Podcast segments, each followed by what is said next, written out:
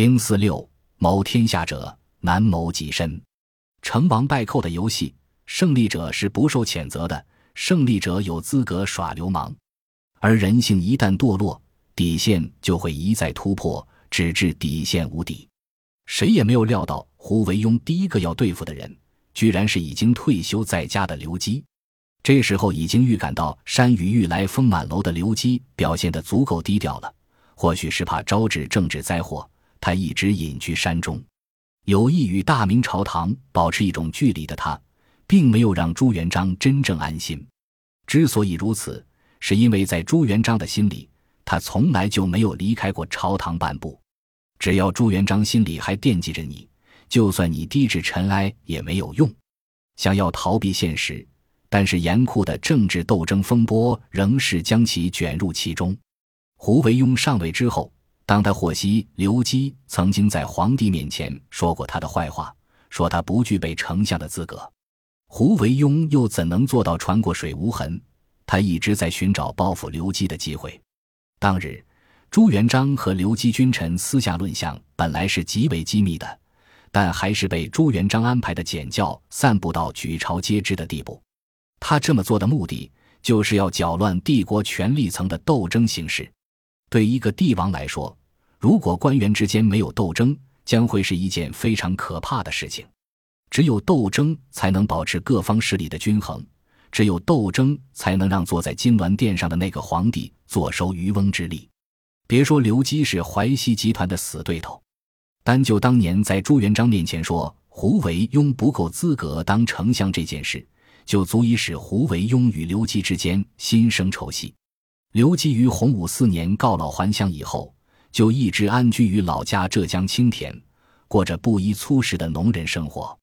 刘基的朋友宋濂与同郡人吴德基一起治事时，曾经问吴董不懂什么是保全之道。吴德基表示愿听指教。宋濂说是慎无出户，绝势力，勿与交。宋濂教给吴德基的处世之道，也是刘基一直在实践的。回到青田老家后，他每日以饮酒下棋为乐，将自己混同于普通老百姓，绝口不提朝政，也从不炫耀自己曾经的过往。虽然远离了帝国权力的核心地带，但是刘基表现的依然谨小慎微。他知道远在南京的朱元璋并没有因为距离而放松对他的警惕。在这个朱姓王国的每个角落，都有睁着的眼睛和张开的耳朵，他的一举一动都处于监控之中。为了与帝国权力阶层彻底撇清关系，也为了表明自己已经完全放弃对权力的贪恋，回乡后的刘基从来不与当地的官员见面。朱元璋从那些简教收集来的情报中得知，有一次青田知县以布衣身份去拜见刘基。当时刘基正在溪边洗脚，就让儿子将客人引入茅舍，并且让夫人煮了一锅蜀饭招待这个知县，称自己不过是乡间的一介草民，何劳贵客亲自造访。二人相谈甚欢，分别之时，这个知县才透露自己的真实身份，并表达了对刘基的仰慕之情。刘基听后当即跪倒在地，口称小民，吓得从此闭门不见客。朱元璋在听说这件事后大为震怒，这个刘基到底想要干什么？一个跪天跪地跪皇帝的人，见了区区七品小官，居然也表现得如此卑微不堪。刘基也有难言的苦衷，有太平官可以做，谁愿意屈身下僚？本来以为隐于乡间就可以逃过朱元璋的眼睛，可他越表现得低调，越让生性多疑的君王放心不下。不光是朱元璋惦记着他，就连朝中如胡惟庸之流的大臣也没有忘记他。一支支向他射去的明枪暗箭，让他避无可避。经历了权力场上的波涛汹涌，要回归心如止水，显然是不现实的。就算是刘基也不例外。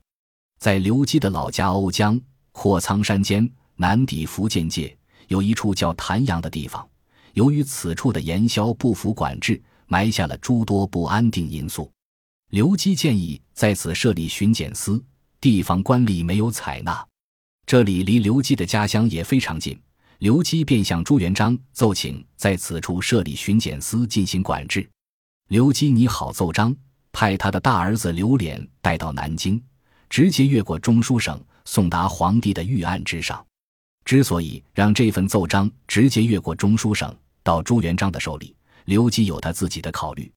他知道，如果按照正常的程序往下走，胡惟庸肯定会剥夺他在皇帝面前的话语权。这样一来，也就意味着朱元璋看不到刘基的这份奏章，因为中书省有权在皇帝之前拆看官员的奏章，刘基的奏章肯定不会逃开胡惟庸的审查。也肯定会被截留于中书省。尽管如此，胡惟庸还是知道了刘琏进京面圣这件事。对于刚刚主政中书省的他来说，没有比这更糟糕的事了。他立刻指使刑部尚书吴云上书弹劾。弹劾的内容是：刘基说过谭阳这个地方有王气，他想等自己死后葬在这里。由于地方老百姓不肯让地。这才请求朝廷设立巡检司驱逐百姓，好让自己拿到这块好地方。胡惟庸的这一招不是一般的毒辣。如果这个说法成立，那么等待着刘基的将会是谋反大罪、诛灭九族的悲惨下场。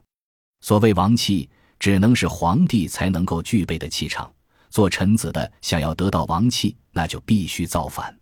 在当时的社会意识形态里。后人对于自家祖坟位置的选择非常讲究，甚至将后世子孙的祸福吉凶都压在了这件事上。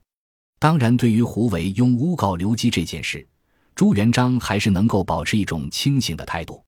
朱元璋虽然也敬天祭地，但并不会轻易就被人忽悠。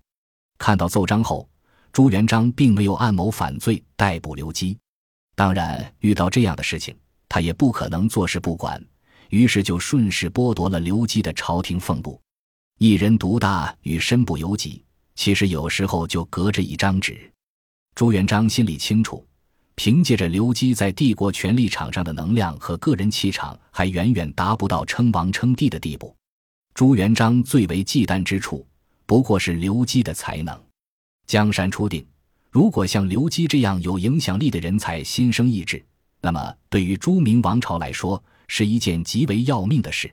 另外一点就是，朱元璋剥夺刘基的俸禄是做给胡惟庸那帮人看的。刘基就这样成了一个空有名号却没有物质待遇的伯爵。刘基显然将此事视为一个凶讯。或许他认为朱元璋这么做是已经做好了与他彻底决裂的打算。他终究还是不顾老病之躯，一路颠簸着返回了京城。他要向朱元璋当面澄清事实真相。回乡多年的刘基已经衰老的让朱元璋感觉到陌生。曾经那个眼神里透着睿智、身体里藏着锐气的刘基已经不复存在。站在面前的刘基已经与那些谨小慎微的乡下老者没有多大的区别。此时的刘基已进入生命中的老境，用他自己的话说：“须发已白过大半，齿落十三四，左手腕不掉，耳溃，足沉戳不能屈。”他害怕自己闷声不响地待在家里会有灾祸降临，急忙赶赴京师表明心迹。或许是他心里早已清楚，自己此生已经无法逃脱权力世界的掌控，是非不是躲一躲就能完事的。刘基进京之后，很快就病倒了，而且是一病多年。朱元璋虽然没有继续追责他的意思，但也不会再给他继续为自己申辩的机会。就在刘基入京后的第二个月。朱元璋还是借故羞辱了他一番，停发了他一个月薪俸，理由很牵强，说刘基在一次祭孔典礼上没有陪祭而接受做肉。受做这件事本是小事一桩，朱元璋却在利用他做文章，这分明是故意让刘基难堪。此后一年多的时间里，刘基陷入有家不能归，在朝无知事的尴尬境地，只是挂了一个程义伯的虚衔随朝陪侍。这时候的生活状态与混吃等死并无二致。朱元璋心情好的时候，会让他写一些无关痛痒的官样文章；不过大部分时候，刘基会一个人在家养病，偶尔出门应酬一二，饮酒赋诗聊以解愁。这种进退两难的生活让刘基内心困闷不已，不久就卧床不起了。整个洪武七年，刘基都是在这种恍恍惚惚中挨过来的。他的眼睛已经看不清东西，眼前的世界永远是混沌模糊的一片。他的病情随着身体内部的疼痛不断恶化，整夜整夜无法安睡的刘基，在半梦半醒中还在那里揣度着君王的心事。曾几何时，刘基认为自己是最懂朱元璋的那个人，可现在他觉得自己错了，越来越看不透朱皇帝。一些时候，他甚至认为对方是在故意拨弄他，目的是想就此打破从前二人的合作模式。殊不知。朱元璋是个非常理性、近乎冷酷的人，他不可能因为个人恩怨而拿他千辛万苦创建的帝国开玩笑。直到今天，刘基才想明白了另外一个原因：朱元璋也是无可奈何。在群臣中，真正具备丞相素质的人寥寥无几。胡惟庸是矮子里面选出来的将军。本集播放完毕，感谢您的收听。喜欢请订阅加关注，主页有更多精彩内容。